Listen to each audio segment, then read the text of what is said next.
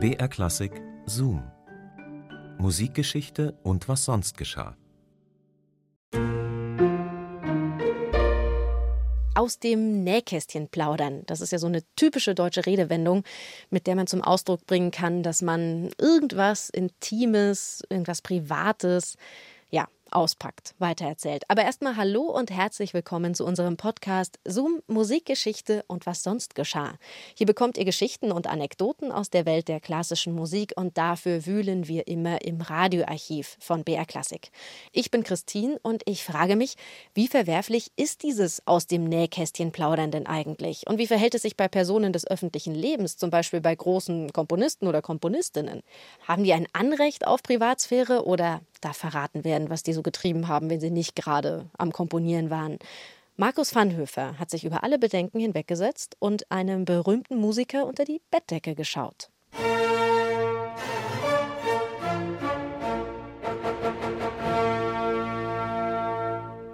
Pushta, das ungarische Wort, das für unser Geographieverständnis die steppenartige Weite der ungarischen Tiefebene bezeichnet, bedeutet so viel wie Wildnis dass sich dort, wo sich die ungezähmte Natur der Pushta in den unwegsamen Sümpfen des Neusiedlersees verläuft, eines der imposantesten Schlösser Europas erhebt, muss den Menschen des 18. Jahrhunderts wie ein Wunder erschienen sein.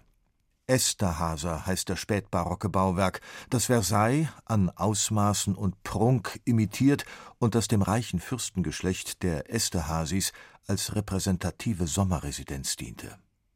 Der irreale Palast im zivilisatorischen Abseits bot alles, was ein absolutistisches Herrscherherz begehrte.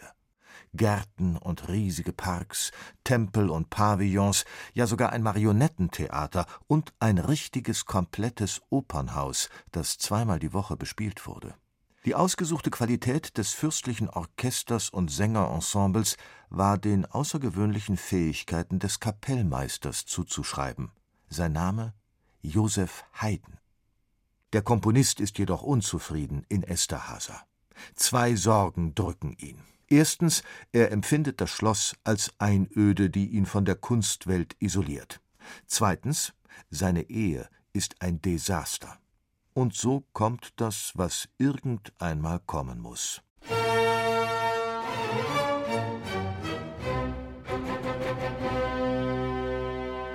Manchmal schreibt das Leben die besten Stücke, und es könnte ein Lustspiel von Beaumarchais sein, voller frivoler Irrungen, besetzt mit Charakteren, die wiederum einer Goldoni-Komödie entsprungen sind. Der durchtriebene Liebhaber, die junge Geliebte, der gehörnte Alte, die zänkische Ehefrau. Vorhang auf. Das Jahr 1779. Eine Kutsche hält vor Esther Hasers prächtigem Portal. Ihr entsteigen ein Mann und eine Frau, die zur Verstärkung der Hofmusik engagiert worden sind. Die beiden sind verheiratet, Italiener. Und sie geben ein ungleiches, fast groteskes Gespann ab. Er, Antonio Polzelli, Beruf Geiger, ist greisenhaft und gebrechlich, saft- und kraftlos. Ganz im Gegensatz zu seiner blutjungen, mädchenhaften Frau, der Sängerin Luigia, einer 19-jährigen, temperamentvollen Neapolitanerin, von der man sagt, sie habe einen gewissen Charme. Die Polzelli übernimmt große Partien auf der Esterhaser Bühne. Ihr Kapellmeister, der 47-jährige Haydn, ist nicht nur ein genialer Komponist und fähiger Opernmanager, er ist vor allem ein Mann mit zwischenmenschlichen Defiziten. Unweigerlich nimmt das amoröse Ereignis seinen Lauf. Die unbekümmerte Italienerin wird Haydns Mätresse.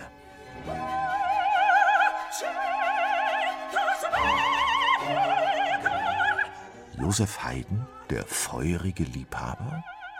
Während Mozart und Wagner durchaus als Lüstlinge durch die Musikgeschichte geistern, können wir uns den Wiener Klassiker nur bedingt als Fachmann fürs Erotische vorstellen. Josef Haydn ist und bleibt Papa Haydn, ein österreichisch lustiger Geselle, leicht drollig, ein harmloser Hagestolz, der seinen Beziehungsfrust mit musikalischen Rokoko-Pralinen sublimiert. Denn wenn wir etwas über das Privatleben des Komponisten wissen, dann, dass seine Ehe eine Zitat Hölle war, die der Meister mit geduldiger Enthaltsamkeit ertrug. Angeblich. Ihr ist gleichgültig, ob ihr Mann Schuster oder Künstler ist. Verschwenderisch, herrschsüchtig, bigott, das sind die Attribute, die Anna Maria Haydn bis heute anhängen.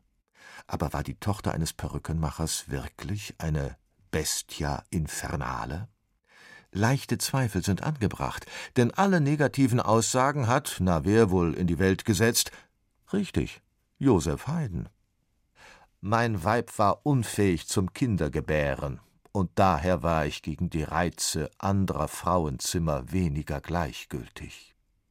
Die Reize anderer Frauenzimmer bei einem Mann ohne Unterleib? Man könnte es auch so formulieren. Stille Wasser sind tief.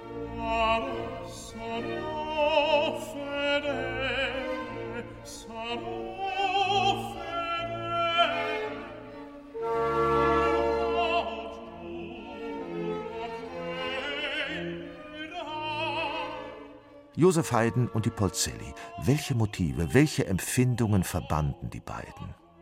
Liebe, Zuneigung, gegenseitige Achtung, eine künstlerische Seelenverwandtschaft oder war er nur bedürftig und sie willig? Gleichgültig, was es war. Ihre Affäre dauerte viele Jahre und blieb nicht ohne Folgen. Am 22. April 1783 brachte Luigia im Esterhasischen Schloss einen Sohn zur Welt, der Antonio getauft wurde. War Haydn der Vater? Dass es so gewesen sein müsste, davon gehen heute selbst seriöse Musikhistoriker aus.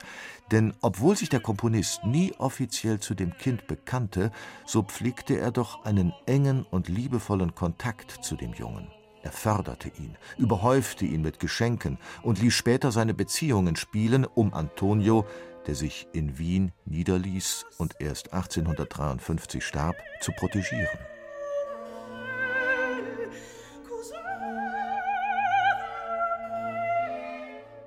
Unter den vielen Briefen, die Haydn seiner Dauergeliebten schickte, findet sich auch folgendes Schreiben.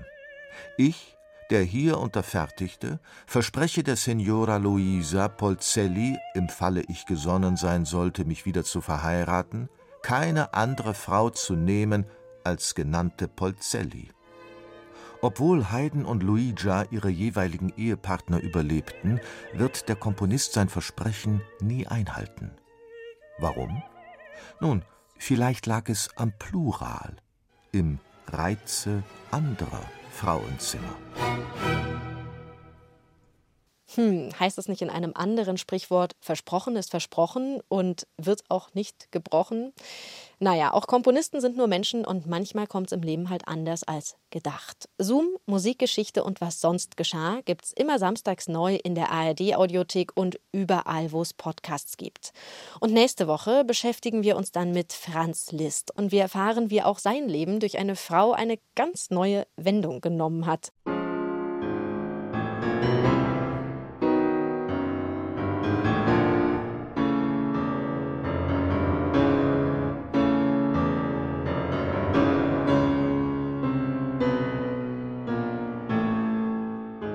Meinem Alter ist es geraten, zu Hause zu bleiben.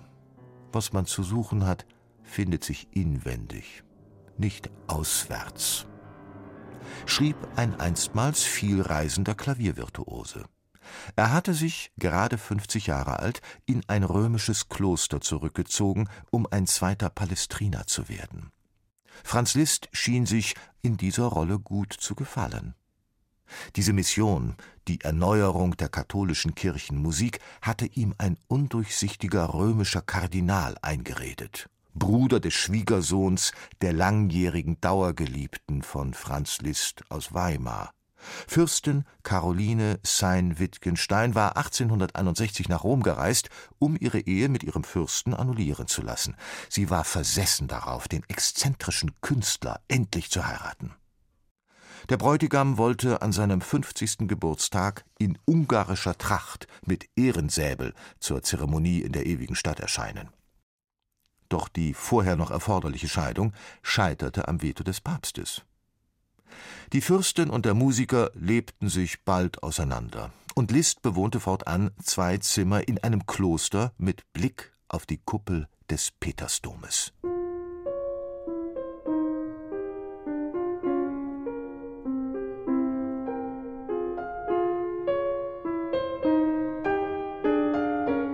Was dann passiert? Hm. Wird Liszt zum gläubigen Mönch? Oder ist alles nur Schein und die Geschichte geht ganz anders weiter? Hört's euch an in der nächsten Folge. Bis dahin macht's gut, eure Christine.